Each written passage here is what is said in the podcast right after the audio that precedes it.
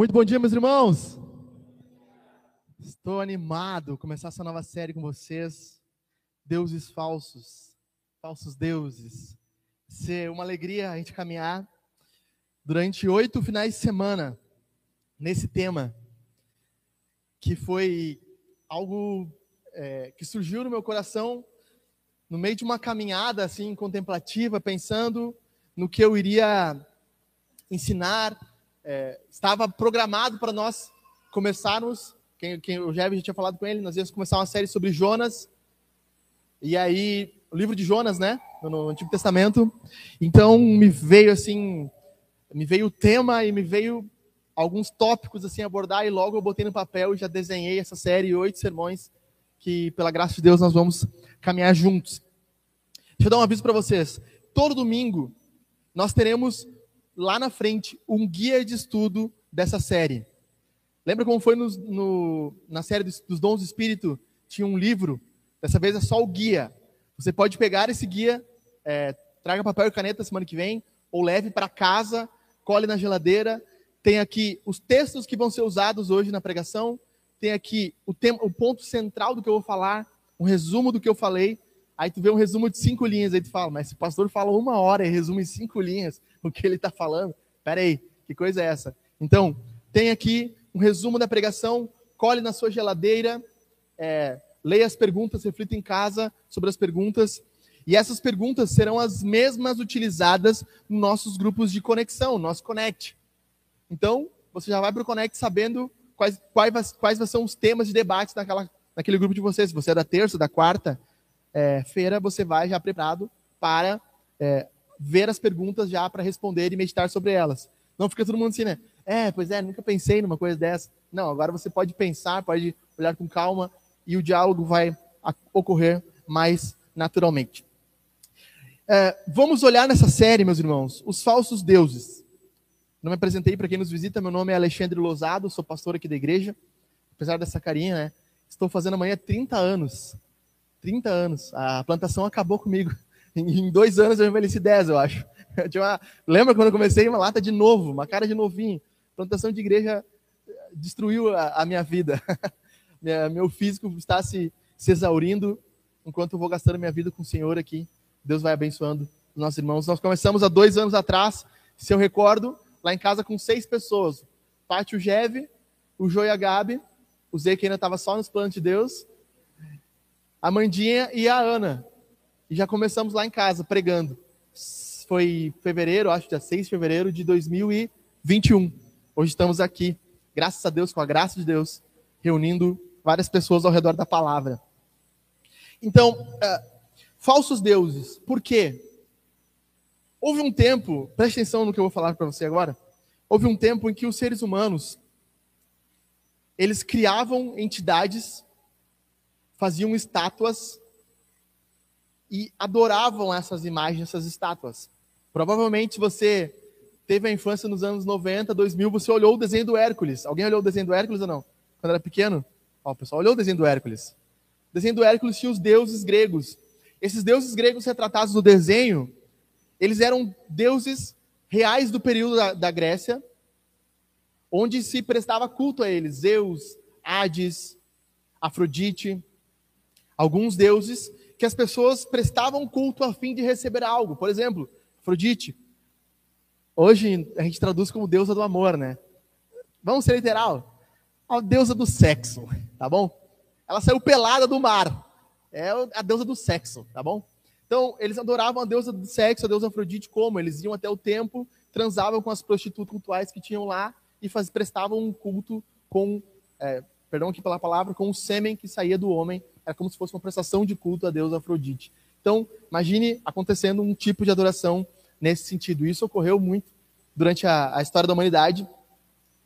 Hoje é um outro irmão que traz água para mim. Obrigado. Estamos sem o nosso, nosso amigo, ele que trouxe semana passada, né? Não veio aí hoje. Então, eles adoravam entidades.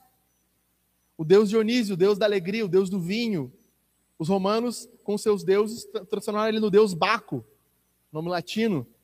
Deus Baco, Deus do vinho, para quem já foi em Venâncio Aires, Venâncio Aires, perdão, para quem foi para Garibaldi, Bento Gonçalves, aquela região vinícola, sabe que debaixo da cidade tem uma fonte do vinho, que tem a estátua do deus Baco, deus Dionísio. É onde tem uma estátua, se procurar no Google lá, a estátua do deus Baco, vai ter na cidade, acho que é Bento Gonçalves, se não me engano, a estátua do deus Baco. Então, por um bom tempo, os seres humanos, eles adoraram imagens e deuses criados a fim de que eles pudessem receber alegria, prazer, dinheiro, uh, poder, vitórias em guerra, vários deuses. Hoje, talvez você pense, ah, isso ficou no passado.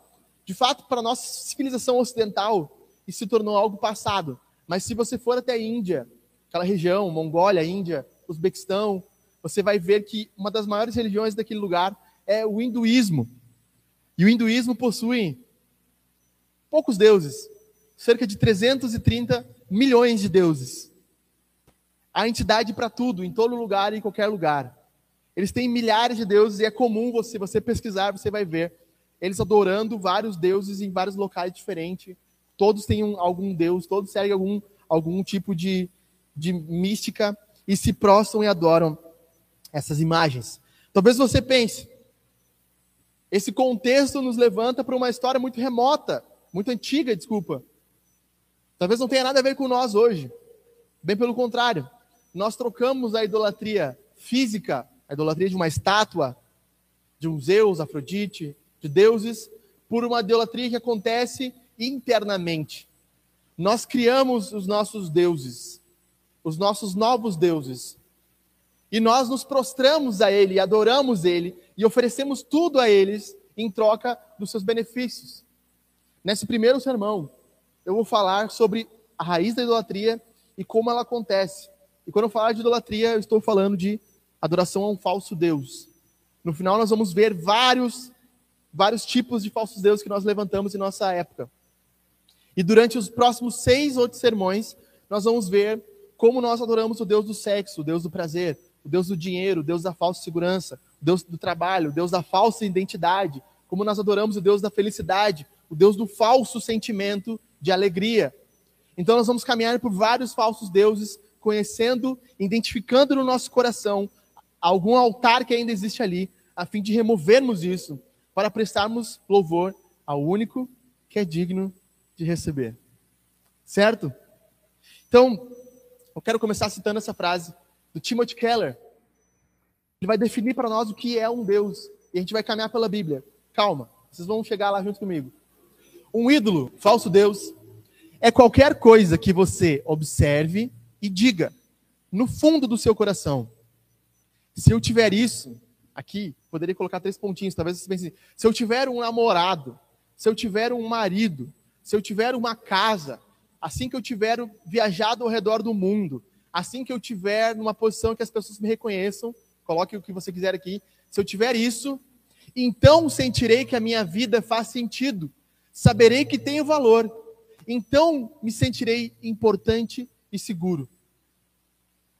Talvez ao ler essa frase aqui você já está pensando em algumas coisas que você tenha em seu coração, que você se agarra nisso. A gente vai aprofundar um pouco mais. Então, olha só um filme que eu tenho certeza que as meninas fazem assim, ah, que bonitinho.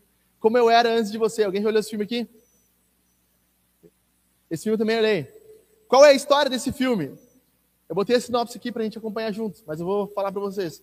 Will uh, Traynor é inteligente, rico e mal-humorado. Mal-humorado é, é, o nome bonito que a gente dá para adorador de um falso deus. Então tá bom. Preso a uma cadeira de rodas depois de um acidente de moto. Antes, o antes ativo e esportivo Will desconta toda a sua amargura em quem estiver por perto. Quando ele encontra a jovem Louisa Clark para cuidar dele, ele nem desconfia que ela está, que ela está prestes a trazer cor à sua vida. E nenhum dos dois desconfia de que irá mudar para sempre a história um do outro. À medida que você vai olhando esse filme, eu lembro que quando eu olhei a primeira vez, você percebe como esse homem, ao sofrer um acidente e a perder a possibilidade é, de se locomover, ele ficou tetraplégico, se eu não me engano. A vida dele se torna uma desgraça. Ele perde tudo. A sinopse é bonitinha. A Louis Clark vai, ajuda ele. Mas o que acontece no final? Quem olhou? Lembra? O que, que ele faz? ele se mata. O desejo dele era tão forte por relembrar aquele, aquela adrenalina, aquela vida que ele tinha antiga, que ele não suporta mais viver a vida nova. E ele precisa ofertar a vida dele ao Deus que ele tinha antes. Parecia bonito antes, né? Quando vocês olharam o filme não pensavam nessa linguagem, certo? Mas o filme é a retratação do que é um coração idólatra. Ok, você não está tetraplégico, você não está paralítico. Mas muitos de nós estamos em troca de ter prazer, hobbies, diversões, sacrificando continuamente trabalho, vida, família, filhos, tempo a falsos deuses. E que no fim vão nos levar inevitavelmente à morte, ao desespero existencial. Porque um falso Deus é um Deus que não existe. E se ele não existe, ele não pode dar significado à existência. E se ele não dá significado à existência, há um desespero existencial. Nós não sabemos por que existimos, por que vivemos. Então, nós nos entregamos à morte. O ateísmo, a única solução para o ateísmo lógica é a inexistência, a morte. Prestar um culto a um falso Deus vai nos levar, inevitavelmente, à morte. A morte pode ser não física, como um suicídio, mas a morte de um relacionamento. Quantos casamentos não acabaram porque o homem ou a mulher começaram a adorar o falso Deus do amor e do sexo? E em troca de uma estabilidade de 20 anos, de 10 anos, 15 anos, ele troca sua companheira da vida, seu companheiro da vida, por uma nova mulher, por um novo homem. E destrói a sua família, destrói a vida dos seus filhos é o Deus do prazer, ele precisa ser adorado, não importa o custo. Quantos de nós, em troca de trabalhar em excesso, não matamos os nossos filhos e os relacionamentos dos nossos filhos e da nossa esposa, porque nós trabalhamos em excesso, porque nós precisamos de dinheiro, porque nós temos que ter um dinheiro, um seguro, uma viagem, nós temos que fazer algo emocionante em família. Em troca disso, nós levamos os nossos filhos, como no Antigo Testamento, lemos os judeus entregando os seus filhos a Baal, um deus que era um touro e que na sua barriga havia uma fogueira. Eles jogavam seus filhos dentro da fogueira. Nós vemos pais e mães jogando os seus filhos ao Deus no trabalho, a fim de que eles morram sacrificados. Nós temos falsos deuses que precisamos olhar. E nesse sentido, meus irmãos, o hinduísmo, com seus 330 milhões de deuses, é fichinha perto do que nós podemos fazer. Nós podemos ter mais de 330 milhões de possibilidades de adoração falsa. E é isso que nós vamos olhar algumas durante essa série e caminhar junto. Então, primeiro de tudo, abra sua Bíblia em Êxodo, capítulo 20. Nós vamos ler aqui no telão, se você não trouxe a Bíblia, Êxodo, capítulo 20. Nós vamos entender que Deus proibiu a idolatria.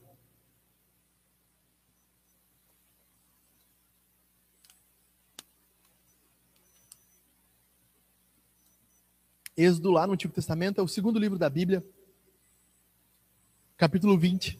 Lá no famoso texto do Decálogo, dos Dez Mandamentos. Esses são os dois primeiros mandamentos. Alguns vão dizer que esse é um só, mas eu acredito que sejam dois mandamentos. Então, começando, nós poderíamos ler o um também, mas vamos começar o dois.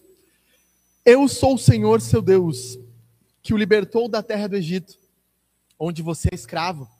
Não tenham outros deuses além de mim.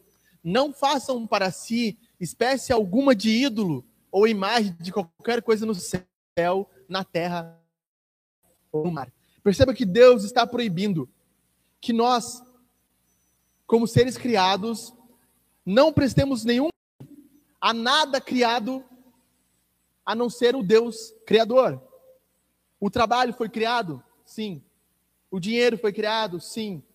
O prazer foi criado? Sim a saúde, o, bem-estar foi criado, sim. Essas coisas nós não devemos adorar. Em específico para os judeus dessa época, quando eles saíram do Egito. Se você entende um pouco de história, você vai entender que dez, as dez pragas do Egito são Deus usando um bom senso de humor e humilhando os, os deuses egípcios. Porque todas as pragas têm relação com os deuses egípcios. Os egípcios tinham vários deuses. O deus do Nilo, deus faz com que o Nilo se torne sangue. Eles tinham um Deus que era um escaravelho, um besouro. O que acontece? Deus manda uma praga de besouros. Eles tinham um Deus de boi. O que, que Deus faz? Mata todos os bois deles. Eles tinham o Deus Ra, o Deus Sol, o Deus da luz do dia. O que Deus faz? Faz com que tudo se transforme em trevas. Deus está zombando dos deuses egípcios, dizendo: Eu sou o Senhor sobre esses falsos deuses que vocês têm no Egito. Deixem o meu povo ir. E o Faraó diz: Não. Então eles saem do Egito. E Deus lembra os judeus daquela época: não adorem nenhum falso Deus. Moisés provavelmente falando para eles: lembram-se dos deuses do Egito? Não adorem. Nós vamos passar por, por cananeus, por heteus, por heveus, um monte de povo ali que diz ali no, no, Números e Êxodo e Deuteronômio. Nós vamos passar por esses povos, todos eles adoram falsos deuses. Nós só temos um Senhor para adorar, só esse. Nada criado pode, pode representá-lo. Não façam imagem deles, nem escultura de nada. O que os judeus fazem lá em Êxodo 30, Raul, tu lembra? Fazem o quê? Um boi. Um boi. Esse é um bezerro, né? Esse é o bezerro que nos tirou do Egito. Eles já quebram o mandamento. Moisés desce do monte, quebra as tábuas da lei que Deus havia escrito, escreve novamente os mandamentos. Nosso coração é um coração ligado à idolatria. Eu sei que em Lajeado nós não temos muitos templos demoníacos, temos alguns sim, umbanda, espiritismo, onde demônios se manifestam e falam com pessoas, e sim, são demônios agindo por trás dessas forças, agindo por trás desse tipo de coisa. Nós temos alguns lugares aqui, mas perceba que a idolatria ela pode ir mais profundo, como eu já mostrei para vocês. E Deus fala isso para Ezequiel, no texto de Ezequiel 14, 3. Se você quiser acompanhar, pode abrir um profeta, um dos grandes profetas, dos quatro grandes profetas, mas você pode ler aqui na tela também. Ezequiel é um livro escrito pós-exílio babilônico. Os judeus foram levados à Babilônia porque estavam prestando cultos aos falsos deuses. Chegando na Babilônia, seu exílio de 70 anos, os judeus falaram uma coisa: nós não podemos mais adorar nenhum falso deus. E dessa nova, desse novo pensamento é que surge no Novo Testamento os fariseus, um povo que está lá uh, separado, fariseu separado para guardar as leis e para fazer valer o tempo para que nem, ninguém adore um falso Deus. Eles não queriam mais ser deportados mais para, para, para a Babilônia. Ezequiel está profetizando nessa época que os judeus estavam voltando para sua terra natal, para Jerusalém, para a Judéia, onde não havia mais nenhum culto ao falso Deus. Então, os líderes da época vêm até Ezequiel. Eles querem uma palavra profética dele. Deus fala para Ezequiel, filho do homem: esses homens levantaram ídolos em seu coração e seguem coisas que os farão cair em pecado. Porque eu ouviria os pedidos dele. Não havia mais nenhum poste em Israel, nenhum ídolo. O que acontecia? Se você ler o Antigo Testamento, você vai perceber isso. Isaías 43, Isaías 44 vai falar esse processo. Um artesão cortava uma árvore. Ele cortava a árvore na metade, metade ele usava para lenha, a outra metade ele esculpia com um formão e fazia um deus, levantava esse deus sobre uma pedra e adorava esse deus, era um deus feito pela mão dele. Então, era um costume comum essa palavra levantar, que Deus está dizendo. Eles levantaram ídolos, é a mesma palavra que Isaías vai dizer que o artífice faz com um objeto de madeira, ele levanta o objeto sobre uma pedra. Nosso coração não tem coisas que nós levantamos e colocamos como acima de qualquer outra coisa. A minha prioridade é o meu tempo, a minha prioridade é o meu dinheiro, a minha prioridade é o meu trabalho, a minha prioridade é a minha felicidade, a minha prioridade é o meu sono, a minha prioridade é o meu descanso. Não existe coisa que nós levantamos acima das outras. Esses homens fizeram a mesma coisa, levantaram em seu coração coisas. E Deus disse: Eu estou vendo que eles estão fazendo isso. Isso é um alerta muito sério para nós, porque nós podemos e fazemos isso continuamente. Levantamos coisas em nosso coração, estamos colocando altares lá altares preparados para um falso Deus. Um falso Deus. Mas aí você se pergunta aonde isso começa. Obrigado, Ezequiel, pela reação. Eu gostei. Amém? Eu quero que vocês falem amém. Isso aí, amém. Mas onde isso começa, meus irmãos? Por que nós estamos falando de uma idolatria que acontece entre nós? Por que nós não estamos vivendo no mundo Teletubbies, onde o sol nasce de manhã e a gente sai dançando, uh, feliz? Porque a nossa vida é cheia de boletas, cheia de dores, cheia de doenças, cheia de mortes. Leia, nós vamos ver onde começa o início da idolatria. Perceba comigo, Deus criou um mundo perfeito. Gênesis capítulo 1. Ele diz: Tudo que eu fiz é muito bom. Não existia falsos deuses para ser adorados. E nesse mundo perfeito, Deus cria o homem. E para o homem e para a mulher, Deus dá uma identidade, algo que os dá significado. Gênesis capítulo 1, 26 e 27. Então Deus disse: façamos o ser humano a nossa imagem, e ele será semelhante a nós. Dominará sobre os peixes do mar, sobre as aves do céu, sobre os animais domésticos, sobre todos os animais selvagens da terra e sobre os animais que rastejam pelo chão. Assim Deus criou os seres humanos, a sua própria imagem. A imagem de Deus os criou, homem e mulher. O ser humano foi criado com uma identidade, refletir o caráter de Deus. Deus deu uma identidade exata para ele. Vocês são a minha imagem minha semelhança. Vocês são algo parecido comigo. Vocês são como eu sou. Vocês vão exercer domínio, criação sobre todas as coisas. Deus, o verdadeiro Deus, deu identidade a esses homens. Deus, o verdadeiro Deus também deu um propósito. O ser humano foi criado com um propósito específico. O Senhor colocou o homem no jardim do Éden para cultivá-lo e tomar conta dele. Deus criou um homem com uma identidade, com um propósito. Você está aqui para fazer um trabalho, para fazer algo valoroso para o mundo. Você vai arrumar o mundo. Você vai ajeitar o mundo. O mundo começou com um jardineiro, um homem no jardim cuidando de plantas. Você vai cultivar e tomar conta dele. Agora, eu falei várias vezes para vocês, para vocês isso, mas para quem nunca ouviu, a palavra cultivar você veio hoje ao que? A um culto, certo? A ideia também é que Adão prestasse adoração ao Senhor. Nós somos criados como seres adoradores, que adorávamos a Deus, estávamos diante do Senhor, num relacionamento de adoração, com um propósito. Fomos criados para reinar sobre o mundo, para trabalhar, fazer um mundo desenvolvido e para adorar o nosso Criador. Havia um relacionamento de propósito. Deus também, para você perceber, dá liberdade ao ser humano. Como disse S. Lewis, nenhum relacionamento verdadeiro acontece sem que haja liberdade. Então, Deus dá liberdade. O Senhor Deus lhe ordenou: coma à vontade do fruto de todas as árvores do jardim, exceto a árvore do conhecimento do bem e do mal. Se você comer desse fruto, com certeza você morrerá. Liberdade sem limites também não é liberdade, é libertinagem. Deus colocou um limite. Você tem um milhão de sims aqui no jardim e você tem um não. Coma todas as árvores à vontade, menos uma. Menos essa árvore. Do conhecimento do bem e do mal. Do conhecimento do bem e do mal. Havia liberdade para o homem, ele podia fazer o que ele quisesse no Éden, comer da árvore que ele quisesse. Deus dá um amor relacional para o, para o ser humano. Deus dá para o homem identidade, propósito, liberdade e dá um amor relacional. O Senhor Deus disse: Não é bom que o homem esteja sozinho. Farei alguém que o ajude e o complete uma esposa. Deus dá um amor verdadeiro para ele. Não só Deus dá um amor verdadeiro, como Deus também é um amor verdadeiro, porque se preocupa com Adão. O mundo era muito bom, mas ele diz: para Adão não é bom que ele esteja sozinho. Deus tem um amor real por Adão, que quer suprir as suas carências, as suas necessidades, e ao mesmo tempo ele providencia um amor real, uma esposa. Então Deus dá identidade, Deus dá propósito, Deus dá liberdade e Deus dá um amor relacional. Deus também dá, por último lugar, satisfação. Então Deus deu satisfação para Adão e Eva. O homem e a mulher estavam nus, mas não sentiam vergonha. Essa forma de dizer assim, era tudo perfeito entre eles.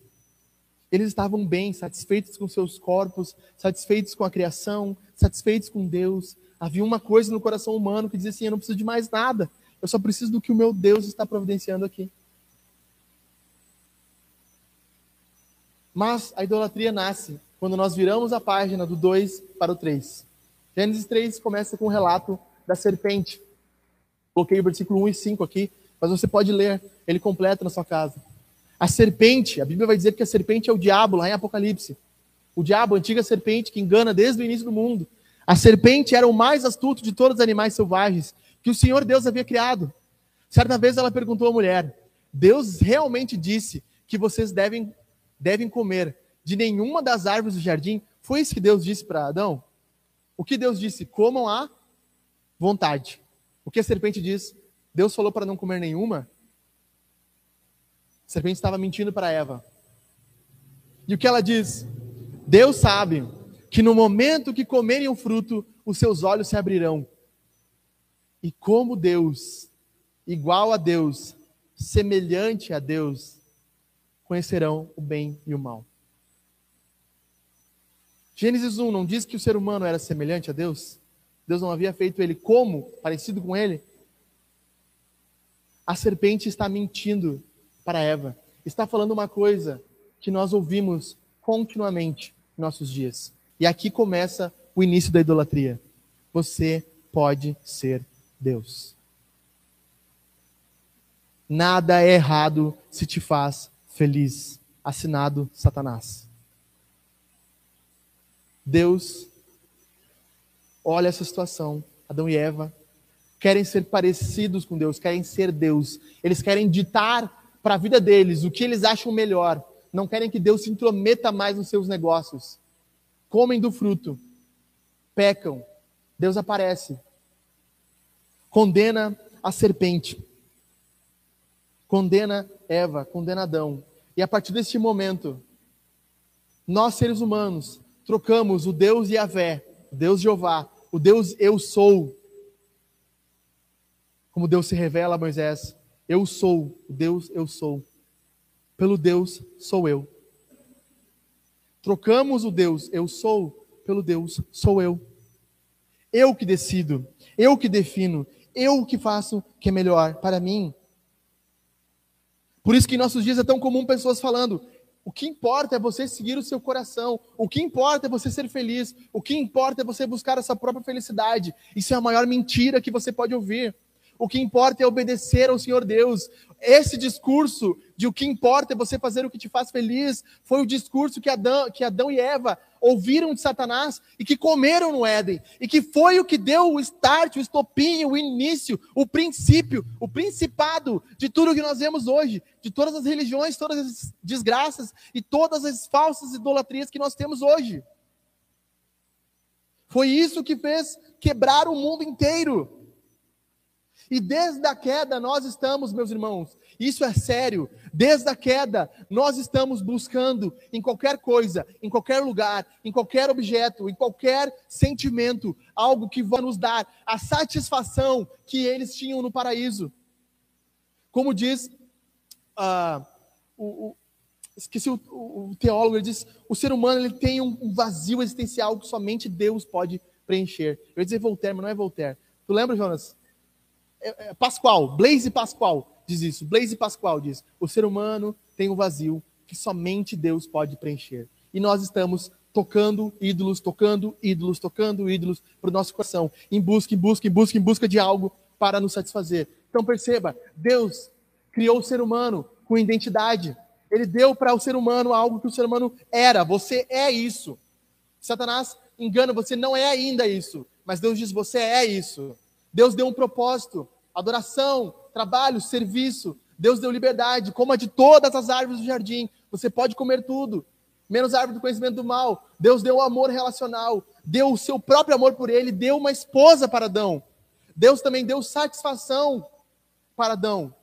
Em contrapartida, quando nós temos os falsos deuses, o que nós recebemos, em vez de identidade, falsidade. Nós escondemos atrás de uma máscara e vivemos atrás dela, como o Will no filme Como Eu Era Antes de Você. Ele era um esportista, ele era um grande paraquedista, não sei se viu o que ele era. Ele era aquilo, agora não é mais. Ele perdeu a sua identidade, ele vive numa falsidade ideológica. Ele não sabe mais quem ele é. Ele perdeu a identidade porque ele está prostrado ao seu ídolo. Ele perdeu o propósito porque ele está agora vivendo na desesperança. Não há mais nada no mundo que satisfaça ele, a não ser voltar a ser o que ele era antes. E quando nós nos prostramos aos falsos deuses, nós caminhamos curvados, como Jefferson leu aqui o salmo, a desesperança, a desgraça. O falso Deus, em vez de liberdade, ele vai oferecer escravidão.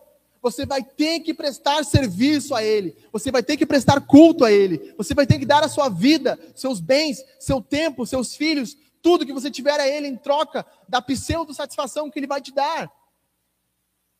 Em vez de um amor relacional, de um Deus que ama e se entrega para os homens, ele dá um vazio existencial, a ponto de, como disse Nietzsche, dizer: Deus está morto, a sociedade está vivendo um Deus que morreu, não existe, não se comunica, ele está surdo, ele não existe, não tem propósito. E Nietzsche, Nietzsche não sei como se fala corretamente, cria o niilismo, a ideia da existência do vazio, o que importa é o prazer, a existência. Eu preciso sentir que eu sou vivo, que eu tenho algo que me dê prazer.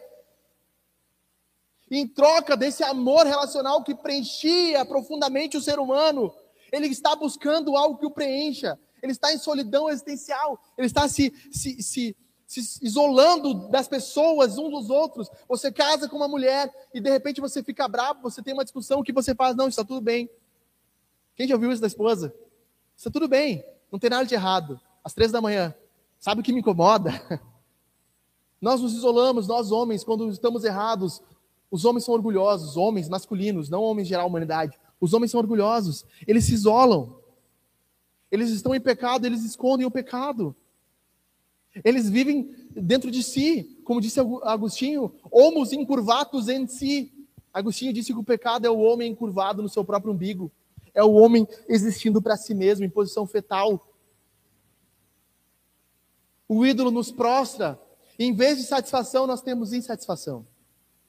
Em vez de prazer, nós não temos mais uma vida abundante. Nós temos agora um prazer enlouquecido. Estamos buscando, buscando, buscando, buscando trabalho, dinheiro, é, significado, relacionamentos, esposa. Nós estamos freneticamente nas drogas, achando algo que nos dê sentido, que nos faça feliz. Nós tomamos o nosso Rivotril, nós tomamos o nosso remédio para depressão, porque nós estamos continuamente acelerados atrás de coisas, coisas, coisas, coisas, coisas e nada nos satisfaz. Nós tomamos remédio para dormir, tomamos remédio para acordar, tomamos remédio para ficar atento. Nós estamos quebrados nós estamos quebrados. E tudo isso, meus irmãos, se resume falsidades, esperança, escravidão, solidão, insatisfação, se resume ao nosso coração. Este é o nosso coração, desnudo. Estamos desesperados existencialmente. Estamos quebrados. Se fosse só isso, ainda que diga só isso, já seria muito grave. Mas tem um problema mais profundo ainda mais profundo do que a adoração ao falso Deus. Nós somos criados, como nós vimos, para ser semelhança, imagem, espelho de Deus. Ou seja, nós refletimos algo. O pecado nos tirou o reflexo de Deus, mas o pecado nos deixou ainda refletindo. Olha que esse autor de Cabello escreve no seu livro: Você se torna aquilo que adora. As crianças apenas dão início ao que continuamos fazendo a vida toda imitar. Refletimos consciente e inconscientemente. No íntimo de nosso ser, somos criaturas reprodutoras de imagens. As pessoas se parecem com o que veneram, seja para sua ruína, seja para sua restauração. Há um problema mais grave.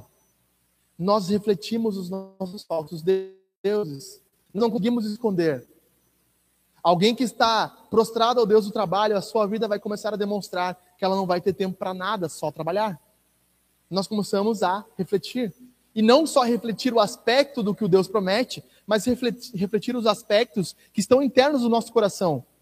Porque a Bíblia vai dizer, ouça isso com atenção, Salmo 115, versículo 4 ao 8.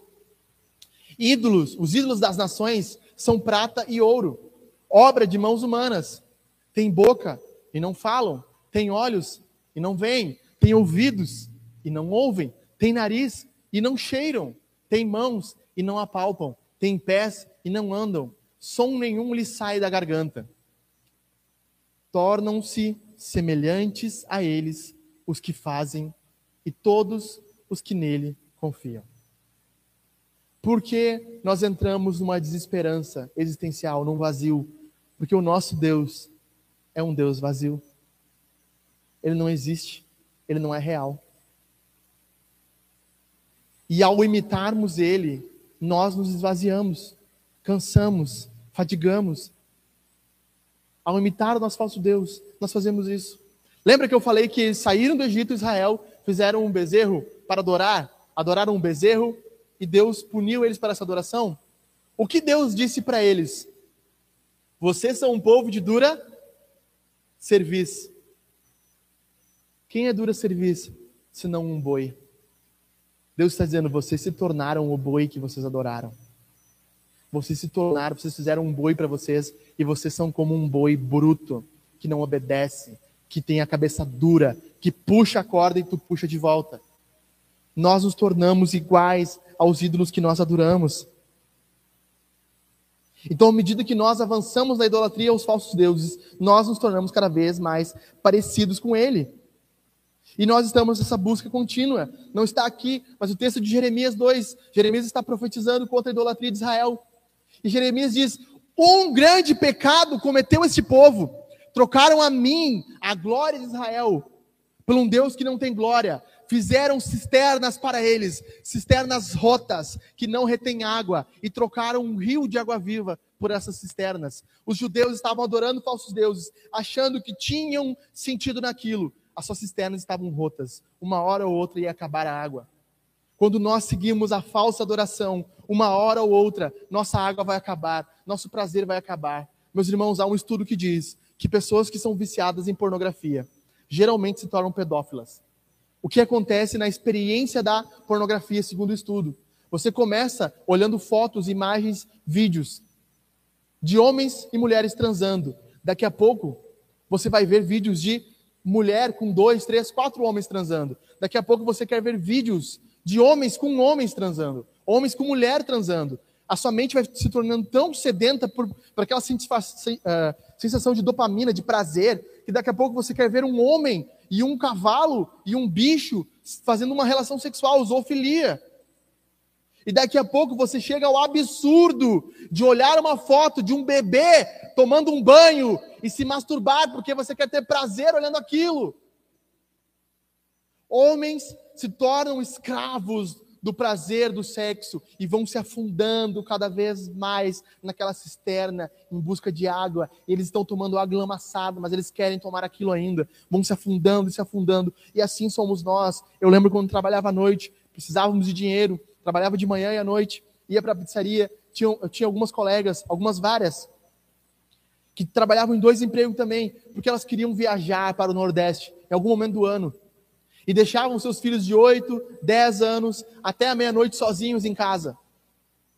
O que pode acontecer com uma criança de 8 anos sozinha em casa, meus irmãos? Ela pode ligar o gás para cozir um ovo e esquecer de desligar, e um momento que ela acende a luz, a casa explode. Ela não tem noção. Mas em troca do prazer dela ir para o Nordeste, molhar a bunda gorda dela na água, ela vai deixar que os filhos dela se percam. Em troca de coisas absurdas, nós perdemos os nossos. E nós estamos correndo uma corrida sem fim pelos ídolos, nós estamos correndo atrás de carreira profissional. Eu quero ser, eu quero ter o um sucesso, eu quero ser um empresário, eu quero ser um CEO, eu quero ter dinheiro, eu quero que as pessoas me reconheçam como um gerente, um gestor de algo. Eu quero que as pessoas, eu quero que as pessoas saibam que eu tenho uma segurança financeira. Eu tenho 20 mil, 30 mil, 40 mil, eu vou trabalhar, trabalhar, trabalhar, trabalhar, até que eu tenha uma estabilidade financeira e eu posso descansar. Deixa eu dizer, isso é a maior mentira. Você que tem estabilidade financeira nunca para. Pessoas que têm grande dinheiro, a fortuna, Trabalhei para pessoas assim, miseráveis, que ao trocar uma lâmpada, elas pediam um desconto para o vendedor. A lâmpada custava R$ 5,99. Me dá um desconto, por favor. Tendo 50 milhões no banco, mas ela quer 10 centavos a mais. Se tornou escrava do ídolo, da segurança financeira. Nós vamos atrás de bens materiais, nós moramos numa cidade assim, cidade germânica, de alemães. Você só é o que você tem. Já reparou? Quando você conhece uma pessoa, ela diz assim: onde é que você trabalha, de que família que você é? Primeira coisa que ela te pergunta. Você tem carro? Nós vivemos numa cidade que tem mais carro em todo o Brasil. São, se eu não me engano, 2,3 ou 2,5 carros por habitante. 2,5 carros por habitante. Eu não sei onde está o meu, que eu não, não apareceu. Isso quer dizer o quê? Que tem pessoas que têm mais de dois, três carros, quatro carros. Ah, mas eu quero ter a Lamborghini, eu quero ter o, o, Corolla, eu quero ter não sei qual, eu quero ter o carro rebaixado, eu quero ter o, o, carro da Tartaruga Ninja. Não sei, nós estamos correndo atrás disso. Eu quero ter uma casa, eu quero que as pessoas vejam como, como bonita a minha casa. Por que você quer isso? Por que você está precisando disso? Nós vamos atrás da aparência física, em troca da aparência física, nós nos entregamos, fisiculturistas. Eu, eu gosto de, de, de seguir essa, essa área de, de, de estudo, fisiculturistas Aqui tá feia que a doutora da saúde pode, não pode me deixar mentir. Há jovens que morrem com 25, 27, 30 anos, 35 anos por causa de uso de anabolizante. Eles querem ficar fortes, eles querem ter um físico mais esbelto, e em troca do físico, eles vão matar o seu coração. Eles tomam o seu GH e o coração deles cresce, e não, não dá mais suficiência cardíaca, então eles morrem. Em troca de um físico esbelto, homens injetam óleos no seu corpo, mulheres injetam óleos na sua bunda, a fim de que fique com o bumbum da melancia. Não sei se é melancia que se fala, mulher melancia, enfim, com bumbum tunado. E no meio da cirurgia elas morrem. Porque elas querem ter um bumbum mais empinado. E em troca do corpo físico perfeito, nós nos entregamos, e não me entenda mal, nós temos que cuidar do nosso corpo, temos que ser saudáveis. Nós temos que ser saudáveis, temos que comer bem, temos que nos exercitar. Isso faz bem, vai nos dar longevidade. Isso é bom. O problema é quando você vai para a academia, fica três, quatro, cinco horas o seu dia lá, a sua família em casa. Você presta o culto ao Deus da, da, da aparência física e toda a sua vida é voltada nisso e você julga as pessoas que são mais gordas, você julga as pessoas que são mais feias porque elas não têm a mesma dedicação que você tem. Estou falando para as paredes aqui? Nós vamos atrás de reputação e relevância. Então nós queremos postar algo. Mulheres em troca de likes mostram suas, seus seios, suas bundas na internet. Não pode tirar uma foto assim, ó. Tem que tirar uma foto assim, ó. Para mostrar aqui o, os peitão. A pose. Não sei como é faz, parece uma, uma cobra. E daí elas estão lá continuamente. Ah, essa foto aqui só deu 114 likes. Ah, é só as mulheres. Não, você posta uma foto e você diz, ah, deu 10 minutos e só três pessoas curtiram. Ah, mas que desespero. Por que tu quer tanta curtida? Por que tu tá atrás disso? Sabe, eu, a minha esposa me curou disso quando eu era mais adolescente. Eu opinava, opinava de tudo na internet. Caiu uma folha, dava uma opinião. Um dia minha esposa falou assim: amor, deixa eu te falar uma coisa o mundo assim, ele ele não está nem aí para tua opinião. Tu não precisa dar. Tu pode parar. Aí eu comecei a, a pensar assim, olha, eu vou postar o que tiver que postar, quem curtir, curtiu, quem não curtir, não curtir também, quem não gostar, não gosta, deixa de seguir. Não me importo mais com esse tipo de coisa. Mas houve um tempo em que a relevância, e nós vivemos por isso, nós queremos ser o, ser o blogueiro de 2 mil seguidores, de 3 mil seguidores, 10 mil seguidores. Como disse o cara lá, ah, para mim quando eu critiquei o que ele postou sobre igreja. Os teus seguidores vão vir tudo para mim. Eu falei, cara, perdão pela palavra, tô gando para isso. Tu acha que eu me importo com os seguidores? Eu me importo com os meus irmãos que estão sentados na minha frente me ouvindo. Os meus seguidores não estão nem aí, eles não estão nem aí para minha vida, eles não perguntam como eu estou, eles não olham a minha cara, eles não olham para minha esposa. Volta e meia, eles vêm lá me chamar pedindo ajuda, que estão tão quebrado. E a gente conversa. Mas é isso. Eu não me importo com eles. Quer levar, leva todos. Por mim, eu desligava o Instagram. Eu só não desligo, falei para alguns aqui de vocês, porque tem pessoas na internet que gostam do trabalho da Angar e que ofertam através do meu Instagram, para mim e para Angar. Então, eu uso o Instagram como uma ferramenta para a igreja, para falar sobre plantação de igreja, que dá muito certo. Por muito tempo, nós ganhávamos mais oferta na internet do que oferta que nós tínhamos oferta aqui, por um bom tempo. Graças a Deus, inverteu-se essa lógica. Deus tem nos suprido aqui com os nossos irmãos. Família, em troca de filhos. Quantas pessoas não desejam profundamente, quase como Ana no Antigo Testamento, eu quero ter um filho, Deus, senão eu morro. E quando nasce, olha aquela criança chorando e diz: Meu Deus, eu não queria isso aqui. Eu queria a ideação do que era um filho. Que as blogueiras postam. Ai, olha como ela acordou feliz. Desligou o Instagram. Ah, ah, ah, criança chorando. Peito rasgado. Cabelo descabelado. E aí elas se sentem insatisfeitas com seus filhos, porque elas estão adorando o Deus do filho que nunca vai existir. Ou em troca de adorar o, Deus da família, nós punimos em excesso o nosso filho. Você tem que ser o que eu quero que você seja. Nós punimos. Ou em troca disso, nós liberamos ele e deixamos ele fazer o que ele quiser. Importa o nosso filho ser livre, ser espontâneo, fazer o que ele quer. Não importa que ele vai bater no coleguinha, importante é ele ser ele mesmo. Meus irmãos, Eu sou do tempo que pet era cachorro, nós chamávamos de cachorro, Cusco. Mas hoje tem os pet. Eu estava na pracinha, eu, Raul, a Leite, as crianças. Tava lá uma mulher, Deus me perdoe, eu moro aqui no bairro, daqui a pouco ela aparece na igreja. Tomara que ela não traga a caturrita dela. Tava ela lá com uma caturrita no parque. Tinha que sair com a caturrita. Nós estamos adorando os pets. Os pets se tornaram filhos. Vocês viram o vídeo essa semana? Agora, o, vou dizer, o Enzo, agora é um filho bichológico. Onde surgiu isso? Nós vivemos num país onde já existem mais animais do que filhos. Nós não nos importamos com mulheres que enfiam agulhas no seu ventre e matam os seus bebês, assassinam nas clínicas de aborto. Nós achamos que o aborto é uma pauta moral, quanto é uma pauta religiosa de Deus. A vida é sagrada. Pessoas que engravidam e querem matar os seus filhos porque ela já tem um pet chamado Bruno. Agora tem os nomes, Godofredo. É o Godofredo. Antigamente, como é, como é que era o nome dos pets? É Spike, como é que é? Como é que dava? Totó, chulé, né? Eu assim, ah, vem cá, chulé. Me chamava os bichos assim, neguinha, né? Ah, hoje não. Hoje é a Margarete. Não por causa dela, eu lembrei agora, mas não é por causa dela.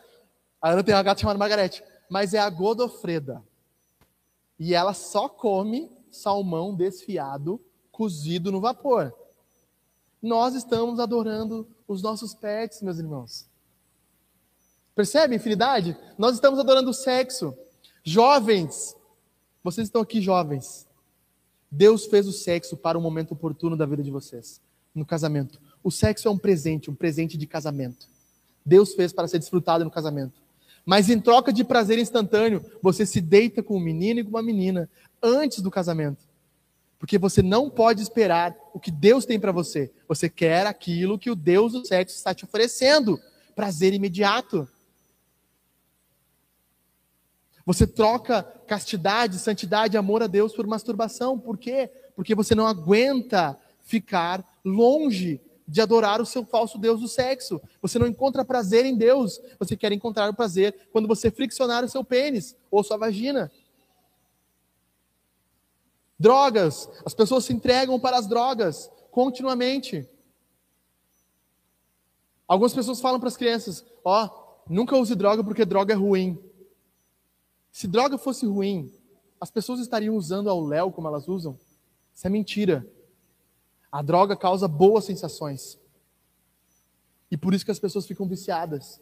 Você quer afastar os seus filhos das drogas, leve ele um dia à noite, onde os craqueiros estão lá e mostre, ah, meu filho, aqui é o caminho dos drogados. É assim que eles acabam.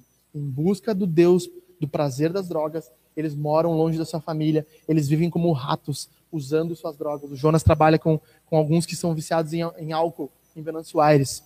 Drogas também? O Jonas vê a realidade do que são pessoas viciadas em drogas continuamente. E último, existiam milhões, né? mas eu vou botar aqui o suicídio. John Piper diz: o suicídio é um dos atos mais egoístas do mundo. Eu concordo com John Piper.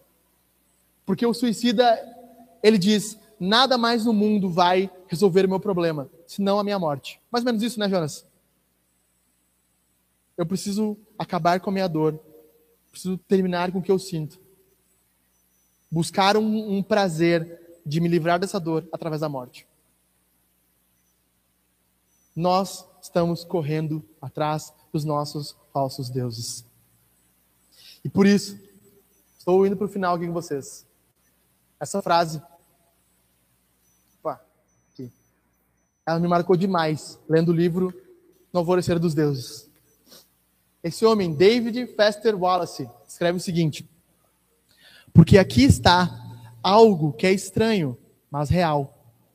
Nas trincheiras da vida adulta, não existe algo como ateísmo.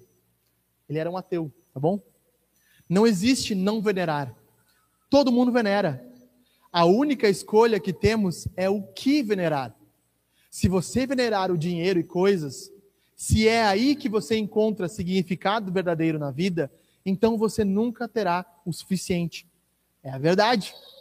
Venere o seu corpo, beleza e atração sexual, e você vai sempre, você sempre vai se sentir feio. Agora é forte demais. E quando o tempo e a idade começarem a aparecer, você vai morrer um milhão de mortes antes que finalmente te enterrem. Qualquer coisa que você venerar vai te comer vivo. Todos adoram. E é isso que Paulo está falando em Romanos 1, 24 e 25. Estou caminhando para o final, meus irmãos. Deus entregou os desejos pecaminosos do seu coração. Siga o seu coração, não faça isso. O nosso coração tem desejos pecaminosos. E Deus, quando entrega os homens aos seus desejos pecaminosos, como resultado, praticaram entre si coisas desprezíveis e degradantes com o próprio corpo. Trocaram a verdade sobre Deus pela mentira. Deste modo, adoraram e serviram coisas que Deus criou em lugar do Criador, quem é digno de louvor eterno. Amém. O ser humano está sempre adorando ou Deus verdadeiro ou um falso Deus. Nós vamos ver que o sexo, o Deus do sexo, leva os homens à homossexualidade e as mulheres à homossexualidade. A prática homossexual é uma prática idólatra. A busca tamanha para o prazer que, como diz Paulo em Romanos 1, entrega o seu corpo para usar para outros fins com homens e mulheres. Os seres humanos estão idolatrando e adorando continuamente. Frase do Tim Keller: O ídolo tem uma posição de controle sobre o seu coração, a ponto de você ser capaz de investir nele a maior parte da sua paixão, energia e recursos emocionais. E vamos ser sinceros com nós aqui mesmo. De tudo que nós ouvimos hoje, estou caminhando para o fim com vocês.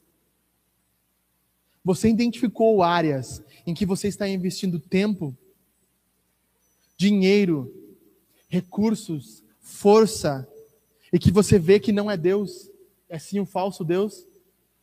Vou balançar a cabeça porque eu identifiquei no meu coração. O que fazemos então, meus irmãos? Como nos livramos disso? Como nos livramos disso? Nós nos livramos disso quando nós temos um Deus que destrói falsos deuses. Eu quero encerrar essa história, de, essa pregação de vocês, com vocês aqui, falando sobre Abraão. Abraão é o patriarca da Bíblia, o primeiro patriarca da Bíblia. Gênesis 11 ele aparece. E como todo bom patriarca da sua época, ele deveria ter uma dinastia a fim de fazer o seu nome se espalhar. Mas tem um problema. Quem conhece a história? Abraão pode ter filho? Não. E Deus fala: Você será uma grande nação, mas ele não pode ter filho. No tempo certo, Deus oferece para, para Abraão um filho chamado Isaac, o filho da risada. Abraão duvidava, Sara, sua esposa, riu quando Deus falou: vai ser grávida. Com seus 90 anos, Sara engravida. Abraão já tinha 100. Sara engravida e dá à luz a um filho chamado Isaac. Isaac está crescendo. Certo dia, Deus fala para ele: Abraão, tome o seu filho Isaac, suba ao monte e o entregue como holocausto para mim. Para Abraão ser um patriarca, ele precisa de uma dinastia. Ele não tinha um filho, só tinha Isaac. Deus estava dizendo a Abraão: você precisa abrir mão da dinastia se você me ama. Abraão pega o seu filho e leva até o monte. Coloca as pedras, coloca a lenha. Imagina o coração dele, né, Édico? Quando Isaac fala, papai, aqui está a lenha as pedras, onde é que está a oferenda? Ele diz, Deus proverá, meu filho. Deita Isaac sobre a pedra. Isaac pensando, Deus proverá, papai. Abraão pensando, Deus proverá levanta o seu cutelo. Quando ele levanta o cutelo para golpear o seu filho, entregar toda a dinastia, todo o nome que ele teria, Deus, um anjo do céu, fala para Abraão: Abraão, pare, não faça isso. E diz isso para ele. Então lhe disse: Não estenda a mão sobre o menino e não fa nada a ele, pois agora eu sei que você teme a Deus, porque não me negou o seu filho, seu único filho. Deus testou o coração de Abraão quando pediu que ele entregasse o patriarcado. Ele estava disposto a fazer isso. Mas graças a Deus ele não fez. Deus fala para Abraão: leva a cabeça, tem um cordeiro no arbusto, pega esse cordeiro e ofereça como holocausto ao Senhor. Deus está nos tensionando hoje a ir até o ponto de ofertar aquilo que nós achamos mais importante. Mas nós não temos um Deus que está sentado sobre um trono, e eu preciso que você preste atenção, porque eu estou terminando.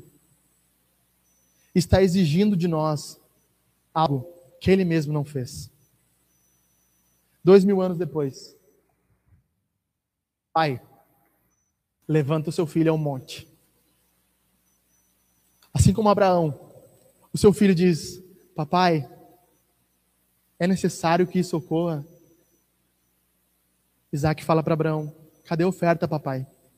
Jesus fala para Deus: Senhor, afasta de mim este cálice, porque é muito pesado. Mas não seja feito o que eu quero, faça o que você quer. Assim como Abraão, Deus pega o seu filho e leva até o monte do Calvário, o coloca sobre a cruz.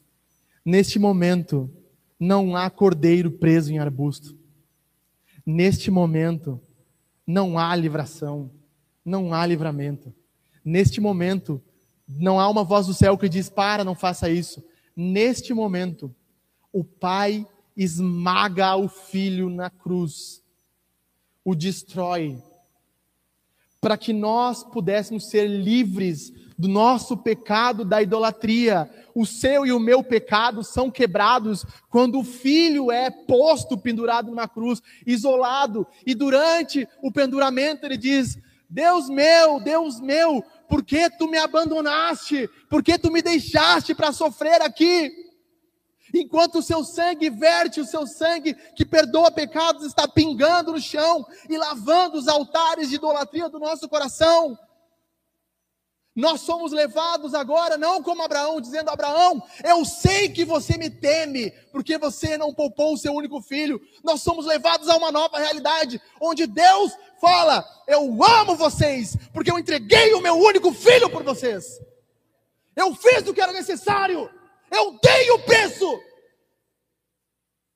Eu provei que eu os amo como ninguém mais. E eu quero trazê-los dessa queda maldita da idolatria e quero levá-los à cruz. Eu quero que vocês vejam o sangue remidor. Eu quero que vocês vejam o sangue vermelho e se banhem nas vestes do meu filho que destrói os altares da idolatria. Esse é o nosso Deus que não nos deixou como estávamos. Quero encerrar dizendo três coisas para vocês. Abandone hoje todo e qualquer falso Deus que você estiver, que você reconheceu em seu coração. Não tenha medo de levantar a sua voz quando nós estivermos cantando, Senhor, me perdoa, porque eu sou pecador, porque eu sou errado, me perdoa. Não tenha medo disso. Quando nós estivermos cantando que é o único, que o seu coração diga, é o único mesmo, eu quero adorá-lo como único. Segunda coisa, nós temos um Deus pessoal e amoroso chamado Jesus Cristo. Ele é um Deus verdadeiro e não um Deus falso. Um Deus que se entregou por mim e por você, para que nós fôssemos salvos. E este Deus está disposto a nós esta manhã, para que nós recebamos Ele, para que nós conheçamos Ele, para que nós nos relacionamos profundamente com Ele. Este Deus está sendo oferecido para mim e para você, através da bendita cruz que está aqui Terceira e última coisa, em Jesus recebemos a nossa verdadeira e única identidade de volta. Você e eu, não importa o que você fez, não importa por onde você passou, você diz, pastor, você não sabe o que, que eu fiz. Eu traí meu marido, eu bati nos meus filhos, eu fiz isso, aquilo. Não interessa. Esta manhã, se você crer em Jesus, o sangue perdoador vai perdoar os seus pecados e você será chamado não mais pela sua falsa identidade, você será chamado pela sua verdadeira identidade. Você é um filho bendito e amado de Deus. Fique de pé. Nós vamos encerrar cantando. Nós vamos cantar ao único, a quarta música que nós cantamos aqui. Enquanto nós estivermos cantando, eu quero que você cante com paixão. Quando nós cantarmos ao único, eu quero que você cante como se fosse ao único mesmo. E eu quero te convidar, meus irmãos, a vir à frente e ceiar. Você que é batizado, foi mergulhado nas águas. Você vem à frente e ceie conosco. O cálice amarelo, o cálice dourado, é vinho. Tenha cuidado. Se você não quer molhar o seu pão no vinho, não molhe no cálice amarelo. Cálice cristal, suco de uva. Então os irmãos vão posicionar aqui, acho que aqui na frente vai ficar melhor. O Natal e o Jeve podem posicionar ali. e você vem à frente, pega o seu pão, nós temos o costume de esperar uns pelos outros para ceiar. Se você ceiar antes, não tem problema, mas a gente gosta de esperar uns aos outros. A gente é cheio de moda aqui. Terceira e última coisa, lá atrás nós temos um QR Code, uma placa, uma caixinha de oferta. Na frente da caixinha de oferta tem os, os guias do estudo. Eu quero te desafiar a ofertar hoje, com o coração. Senhor, tu és o único. Eu quero dar algo único para ti hoje. Talvez você veio com cinco reais, com dez reais, não sei. Oferte de coração ao Senhor. Talvez você tenha bastante dinheiro e pode dar uma oferta exponencial. Eu não sei se Deus está falando algo no seu coração. Talvez você está pensando, ah, mas eu preciso manter, porque se eu não manter, vou, vai me fazer mal para o final do mês. Nós falamos sobre falsos deuses aqui, não falamos? O nosso Deus é um Deus supridor. Paulo diz: Eu tenho plena certeza que o meu Deus, em Cristo Jesus, há de suprir todas as suas necessidades.